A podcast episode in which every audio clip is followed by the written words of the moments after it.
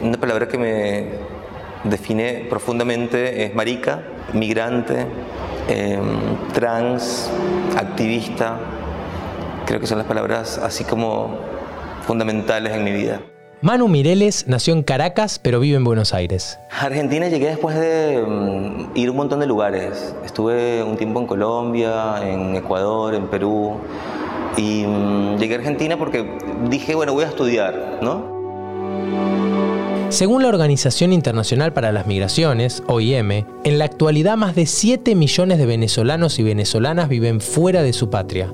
De ellos, más de 170.000 están radicados en la Argentina, que es uno de los 10 países que reciben más migrantes de ese origen. Buena parte de los migrantes venezolanos en la Argentina son jóvenes profesionales en busca de otras oportunidades. Se estima que unos 16.000 son ingenieros, 11.000 son empresarios, administradores de empresas o contadores y 4.500 médicos o enfermeros, según un informe del Ministerio del Interior de 2019. Lo primero que pienso cuando pienso en que yo soy migrante es que mi abuela eh, creció y nació siendo campesina, aprendió a leer y escribir escondida porque no la dejaban y no bien pudo se fue a capital, a Caracas. Creo que mi historia se parece a la de mi abuela, ¿sabes? Como irte a un lugar pensando que, que puedes hacer una vida distinta, ¿no? Y llegar a Argentina ha sido como esa posibilidad y pensarme como una persona valiosa para mi comunidad, para mi colectivo en este contexto es muy, muy importante porque creo que podemos aportar un montón en términos de dinamizar la cultura, de pensar la política, de pensarnos en lo cotidiano. Manu es licenciada en Ciencias de la Educación, magíster en Política y Administración de la Educación y doctora en Políticas Públicas y Derechos Humanos. Y también es activista trans no binaria. A la mayoría de nosotros se nos ha tratado muy mal, comenzando por nuestras familias, nuestras escuelas, eh, los lugares de los que venimos han sido particularmente violentos con, con nosotros. Pese a eso y a los desafíos que enfrenta como migrante, Manu se ha convertido en un agente de cambio. Como te diría una fantasía, es un sueño. Significa que estamos pudiendo tener la capacidad para transformar un poco el mundo. Y eso, eso me resulta muy gratificante, porque en términos políticos este, me afianza como parte de un colectivo, me afianza como en mi propia identidad, siento que nos legitima y siento que además puede aportar valor a la, a la sociedad. Manu es parte de un grupo de innovadoras sociales que están transformando la manera en que hablamos de migración. Por eso, te invitamos a conocer su historia aquí, en Hackeando Narrativas, el podcast de la Organización Internacional para las Migraciones y Ayoka Cono Sur, en el marco de la iniciativa Hola América. La historia de Manu tiene un comienzo difícil. Bueno, yo nací y crecí en Venezuela, en Caracas, este, en una villa, eh, en un barrio popular, digamos. Crecí en una, en una familia católica, en un lugar con un nivel de pobreza extrema, digamos, así como corriendo y jugando con las patas en el barro, diría. Manu tiene buenos recuerdos de aquella época porque creció en una comunidad muy unida. Siempre que alguien necesitaba algo de la comunidad, estábamos para acompañar y para eh, contener al resto de las personas. Además, tengo una madre, siempre ha sido una persona entregada y dedicada a acompañar a, a, la comunidad de alguna manera, ¿no? Recuerdo que, por ejemplo, los 24 de diciembre, que estaba esta tradición del regalo, de los regalos de Navidad, mi mamá juntaba juguetes y hablaba con diferentes comercios para eh, acumular juguetes, para juntar juguetes, para regalarle a las infancias que estaban en el barrio. ¿no? Eh, así que crecí como siempre con esa referencia de lo comunitario. Ese apoyo entre los miembros de la comunidad que Manu conoció en su infancia sería crucial en su llegada a la Argentina. Llegué y me encontré, me quedé acá como eh, disfrutando por una parte de volver a comenzar, porque yo me vine sola, eh, no, no, tenía en principio familia ni amigues, entonces fue como disfrutar de ese espacio, de, de, de poder, no sé, reinventarme, volver a pensar. A medida que fui viviendo acá, me pasó que me fui encontrando primero con muchas personas migrantes, como lo, creo que lo instintivo me pasó cuando estuve en otros lugares, siempre la primera juntada es con personas migrantes. Y luego con el tiempo sí, más vínculos con personas de Argentina, siempre tuve, pero se profundizaron. Debo decir igual que recuerdo una, una familia particular que me acogió, me abrazó desde que llegué. Me adoptaron, este, una familia de La Plata, así que creo que mm, un poco los vínculos afectivos son los que me han sostenido siempre. Yo, a pesar de que me he mudado muchas veces, soy la persona que le encanta conocer a la, de la panadería, a la, de, la de verdura, o sea, como me encanta conocer el nombre de las personas, me encanta que me conozcan, me encanta interactuar, ¿no? Entonces, cada vez que me mudé era de vuelta conocer a toda la gente porque me parece que eso como que me sostenía también, ¿no? ¿Sabes? Manu pronto entendió las diferencias culturales entre Venezuela y la Argentina y fue de un modo bastante curioso. Recuerdo que cuando llegué a Buenos Aires, yo iba a una confitería, en Venezuela no hay facturas, iba a comprar facturas y chocha. Y recuerdo que como la segunda semana que iba a comprar facturas todos los días, la persona que atendía me dijo, ¿te puedo preguntar algo? Yo le digo, sí, me da mucha curiosidad. Yo le digo, sí, dime, ¿por qué sonreís? ¿Por qué no? este, decía, eres la única persona, sos la única persona que viene a comprar y está sonriendo todas las mañanas. Era como... Y eh, comencé a darme cuenta de que efectivamente hay diferencias culturales, ¿no? Este, yo tengo la sensación eh, o la certeza quizá que crecí en una familia que entendía la vida como una oportunidad. Creo que mi familia igual usaría la palabra como un milagro en realidad, pero em, entonces claro, es como una celebración, ¿no? Este, esta idea de salir con buena onda y con una risa. Este, ahora se ha equilibrado un poco, eh, con los mates amargos, se ha equilibrado un poco. Y, pero bueno, entiendo eso, ¿no? que las formas de ser, las formas de mirar, las formas de aproximarnos van cambiando en cada lugar. Sin embargo, no todas las situaciones que atravesó en la Argentina fueron tan positivas. Una particular que me encontré quizás ha tenido que ver con comenzar a expresar mi género de una forma no binaria, este, porque comenzó a pasar que era como la lectura de, pero ¿eres una persona trans o no eres una persona trans? ¿Pero quieres ser una chica o no eres una chica? Y es como un no lugar en un punto. Incluso, debo decirlo, dentro del colectivo. Porque tradicionalmente incluso las personas trans son binarias, ¿no? Entonces, eso me pasó un montón, incluso ya siendo activista, ya estando, siendo parte de organizaciones, em, había personas que me decían, no, pero si eres una persona trans tienes que sacarte la barba. Yo, no. Eh, o, viste, como me pasó eso, como dificultades en, en términos de querer expresarme como yo siento este, sin identificarme, particularmente en este caso que te cuento, con un género u otro, y eso fue complicado. Manu enfrentó situaciones de discriminación de parte de vecinos y también en algunos trabajos. Recuerdo que particularmente en un colegio en Buenos Aires, que yo trabajaba en un secundario, cambiaron las autoridades y cuando llegó la nueva rectora, eh, yo le saludo y le digo, hola, yo soy Manu, y me dice, ¿vos venís a dar clases así? No me dijo ni su nombre. Y le digo, sí, claro. Me decía, ¿cómo así? Y yo le digo, bueno, acá te cuento que yo soy una persona transnovinaria y te cuento que hay un equipo de ESI que está buenísimo, te va a encantar, no sé qué. No me renovaron contrato en ese colegio. Pero pronto encontró otro trabajo y en un lugar que definiría su trayecto en los años siguientes. Mira, yo llego en La Mocha porque estaba en una reunión y conocí a una persona que nos caímos buenísimo. La Mocha comenzaba, me contó que La Mocha existía y yo yendo. Fue como, necesito, necesito estar ahí, necesito...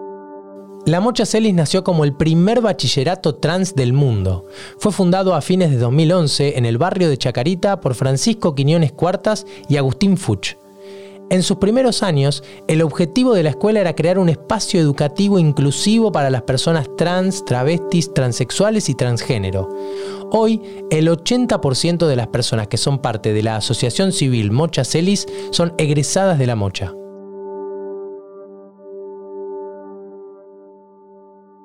La mocha es eh, uno de los amores de mi vida, es lo primero que tengo que decir. La mocha es una tierra fértil para sembrar todas las flores y frutos posibles, es un espacio que abraza y contiene y acompaña las vivencias de personas travestis, trans y no binarias particularmente, pero no es un espacio exclusivo. Cualquier persona puede estudiar en La Mocha. Y no bien arrancó el proyecto hace 11 años nos dimos cuenta inmediatamente que si bien pensábamos que la educación era la puerta de entrada para tener acceso a un derecho fundamental, era integral el trabajo que teníamos que hacer. Así que la Mocha creció mucho, hoy somos una asociación civil que tiene un montón de programas, un programa de empleabilidad, un programa de empleo trans, una escuela popular de géneros, un área de acceso a derechos, el TG solidario. En definitiva, es un acompañamiento, eso, como que abraza al colectivo desde distintos lugares. En simultáneo con esa militancia, Manu comenzó a hacerse de amigues y a habitar espacios en el under de Buenos Aires. Comencé a ir a lugares a los que podía mm, bailar o actividades culturales, que había más mostras, más personas que desafiaban la belleza hegemónica, que se llama la estética que desafiaban la estética tradicional o las formas de ser. Entonces cuando estás en manada es como, bueno, sí, por aquí. Personas que lo que tenemos en común es que somos personas. No había una lectura prejuiciosa sobre el color, sobre la cantidad, sobre, sobre de quién te enamorabas. Era como y eso todo pasó en simultáneo en mi vida, así que imagínate que de un día para otro yo era la señora que salía en tacos a las 10 de la mañana, no le importaba nada. Entonces, bueno, eso me fue pasando en simultáneo, ¿no? Que mi lectura es que tuvo que ver con una con un momento político, con un momento personal, con un momento colectivo y creo que sobre todo con un momento de mucha escucha. Creo que lo que más recuerdo de todo este momento y, lo sigo atesorando es la posibilidad de escuchar, de escucharme yo, de escuchar los relatos de otras compañeras, compañeros y compañeros y de encontrar puntos de contacto. Decía, es legítimo que seamos como queremos ser. Yo soy una persona legítima y encontrarte en la mirada de otra persona literalmente nos salvó y nos salva porque eh, la mayoría de las personas que, con las que yo me vinculo en la mocha y, y mis amigues la familia elegida, son personas que a la gran mayoría nos han, nos han hecho creer que no somos personas legítimas, que no tendríamos que existir. Entonces, como diría Lana, como se miran dos animales, como eso, cuando te miras a otra persona y en esa mirada encuentras la legitimidad y el reconocimiento de tu humanidad, es un montón. Y yo comencé a expresarme creativamente, a expresarme como quería, a ser quien quería ser y tenía miradas de amor legítimas que me acompañaban y que me legitimaban. Creo que la oportunidad fue esa. Manu era fotógrafa aficionada y se acercó a la mocha con la idea de hacer un libro de fotos, pero enseguida entendió que su rol dentro de la organización debía ser otro. Entonces comencé a acompañar a nivel pedagógico cómo construir una pedagogía crítica desde el transfeminismo, cómo hacer esto materia en términos de transversalizar la perspectiva de derechos humanos, de género y de diversidad en toda la estructura de la organización. Y al poco tiempo ya se abría el tercer año, porque la mocha se cursa tres años, comenzó siendo un secundario y ahora, como decía, es una asociación civil. Y cuando comienza el tercer año, el, el colectivo me dice, bueno, queremos que vos seas la docente de desarrollo de las comunidades. Desarrollo de las comunidades es la mención con la que egresan las personas de la mocha y es un espacio para pensar política territorial desde el lugar de las disidencias. Así que yo, chocha, o sea, como un sueño que no sabía que tenía se hizo realidad, digamos. Durante los primeros años al frente de la clase, Manu debió repensar una y otra vez la materia. Hoy en día es una materia metodológica que lo que hace es escuchar los problemas o las situaciones para resolver que las propias personas traen y acompañar cómo, cómo resolver, cómo solucionar, cómo acompañar de forma colectiva eso, ¿no? Entonces, imagínate que ha sido como, en términos personales y académicos, una posibilidad para pensar la participación política y social del colectivo, ha sido una oportunidad para repensar la democracia, la ciudadanía, desde nuestro lugar, desde la mirada travesti, desde la mirada trans, con todo lo que eso implica con el escándalo que implica ser como somos, atrevidas o coloridas o, o, lo que sea. Igual cuando te digo esto, te lo digo pensando que hay una gran diversidad. Muchas veces cuando se piensa en una persona trans o en una marica, se piensa con una mariposa de colores, llena de glitter, fabulosa. Y nuestro colectivo también tiene orugas, más peludas, gorditas, marrones, grises. Es, y poder pensar en eso, en todos esos atravesamientos, para mí es una de las cosas que más me ha cambiado. Esta idea que los feminismos proponen de la interseccionalidad, pero ya no como una idea, sino como una acción. A pesar de que Manu es secretaria general de la Asociación Civil Mochacelis, no le gusta que se refieran a ella como una autoridad. Si pienso en el liderazgo, pienso en la capacidad de escucha y de la construcción colectiva. y pienso en disputar justamente o replantearse cómo se distribuye el poder. Digo, yo, yo cuando crecí, mi familia es afro-venezolana, indígena y algunas personas blancas, soy una persona mestiza, pero entiendo los privilegios que supone el sexo que me asignaron al nacer, el género, haber tenido la oportunidad de tener acceso a ciertos estudios. Entonces, haber comprendido desde muy chica, yo comencé a militar a los 15 años en una organización, y haber comprendido desde muy chica cómo se distribuye el poder, quiénes tienen voz y quiénes no. Yo recuerdo que cuando yo comencé a militar, era una organización feminista que trabajaba con adolescencias, eso fue en Caracas, y trabajaba con barrios populares. Y yo me formé como mm, promotora de salud sexual y estaba feliz, feliz, porque era como hablar de un montón de cosas que en mi casa no se hablaban, feliz. Y es muy interesante porque con esta organización comenzamos a hablar un montón de temas y yo me di cuenta de que había cosas que estaban desequilibradas. Por ejemplo, cuando había que hacer una participación, ¿a quién elegían? Y me di cuenta de que por un tiempo elegían solo chicos. Decía, ¿dónde están las chicas hablando? Entonces, ¿dónde están esas voces siendo escuchadas, digamos, no? Además, nunca le damos la voz a otra persona. La otra persona tiene voz. Entonces, ¿qué lugar tiene eso, no? Por eso, esta idea de liderazgo, de autoridad, me la problematizo y me la replanteo todo el tiempo desde muy pequeña, porque yo creo que se trata más de un proceso, un proceso de escucha, de reconocimiento de las otras personas, de acompañamiento y de construcción colectiva. Lo veo más como la posibilidad de gestionar lo cotidiano y la vida acompañadas por, por pares. Entonces, creo que por eso me pasa eso. El liderazgo es un tema crucial para Manu, un nuevo liderazgo en donde todas las personas lideran. Qué necesario que el liderazgo de una organización y el liderazgo comunitario y político se vaya trasladando y siendo parte de un proceso de construcción colectiva y de escucha, ¿no? Como personas como nosotras y nosotros y nosotros que no nos imaginamos pudiendo soñar el mundo, eh, pudiendo construir un mundo, pudiendo pensarlo desde un lugar que abrazara la diversidad, abrazara un montón de posibilidades, hoy podemos hacerlo. Y eso creo que es lo que una de las cosas que más me llena el corazón, digamos, ¿no? Y que más me atraviesa también políticamente. Por si no se nota lo suficiente en su voz, vale la aclaración. A Manu le brillan los ojos cuando habla de la mocha. Creo que la mocha ha sido como la recontra oportunidad para poder expresarme, para poder hacer lo que quiero y para poder ser una persona legítima. Como eh, donde yo crecí y, eh, más, más, o menos en el mundo te diría en el que yo crecí, eh, una persona que expresa su identidad de género de forma disidente, en general no ocupa lugares de liderazgo, de visibilidad, de hecho no tiene oportunidades para ocupar muchos lugares según su deseo, sus sueños, ¿no? Así que, y, pasó en simultáneo, por ejemplo, que yo comencé a activar en la mocha, comencé a ser parte del espacio, y eso me significó una posibilidad de expansión, un abrir las alas. Manu asegura que haber desarrollado la capacidad de escucha en su vida cotidiana es uno de los logros que asocia a su trabajo de los últimos años. Poder entender cada vez más, ocupar un rol de liderazgo en una organización desde un lugar de aprendizaje cotidiano y reaprender constantemente. Creo que además algo de eso viene de mi pasión por la docencia, como bueno, soy docente, voy a estudiar toda mi vida, porque me dedico a esto, me dedico, a pensar, a estudiar de vuelta, a repensar. Y, creo que un logro es pensar hoy eh, eh, desde un lugar colectivo, desde un lugar comunitario. Eso me parece que es un, gran logro. Y mm, ver también que hemos podido, como, como colectivo, acompañar para que muchas personas puedan correrse de un lugar en el que no querían estar, para mí es un montón.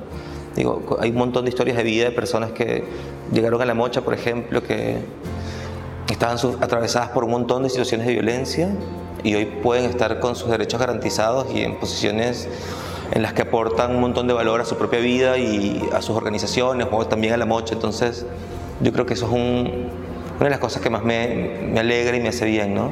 Manu es, sin dudas, un agente de cambio. Sí, una cosa que me ha pasado mucho, mucho, eh, sobre todo en los últimos años, cuatro o cinco años, es que me, han escrito un montón de familias, madres, padres, para decirme que, mm, Gracias, porque entendieron un montón de cosas con, con sus hijas, escuchándome en algún momento, en alguna charla, en algún video o algo, y eso es un montón. Me pasaba en la mocha, imagínate en la mocha que tenemos una mirada particularmente, desde mi punto de vista, avanzada con estos temas. Una cosa que me ha pasado acá es que me han dicho, entendí por fin que es una persona no binaria, entendí por fin qué es el género, que, que es fluir, cuál es la diferencia entre la expresión de género y el género. Es como, wow, creo que mm, mi, lugar particular este, como migrante, de manos que toleran el fuego por hacer arepas desde los 10 años, es un lugar, eh, eso, eh, que aporta eh, la mirada que tiene una persona que estuvo en varios contextos, una, la mirada de una persona que tiene la edad que yo tengo, que es una persona adulta, o que tuvo las experiencias académicas que tuvo. Yo creo que he aportado un montón de, de, de, valor porque, por ejemplo, no sé, en un momento yo era la única persona que había estudiado ciencias de la educación en la mocha y género. Entonces imagínate la oportunidad de pensar desde la teoría para construir con las compañeras, con los compañeros. Es un montón. Porque era, bueno, existe todo este conocimiento, pero ¿cómo lo disputamos? ¿Desde qué lugar? ¿Qué metodologías podemos usar para relevar la información? Como que usé un montón de herramientas que fui este, sumando en mi vida académica, profesional, personal, para ponerlas al servicio y en valor del trabajo colectivo con la mocha. Creo que eso es lo que, es lo que más me, resulta significativo del lugar que yo ocupo como, como una persona migrante.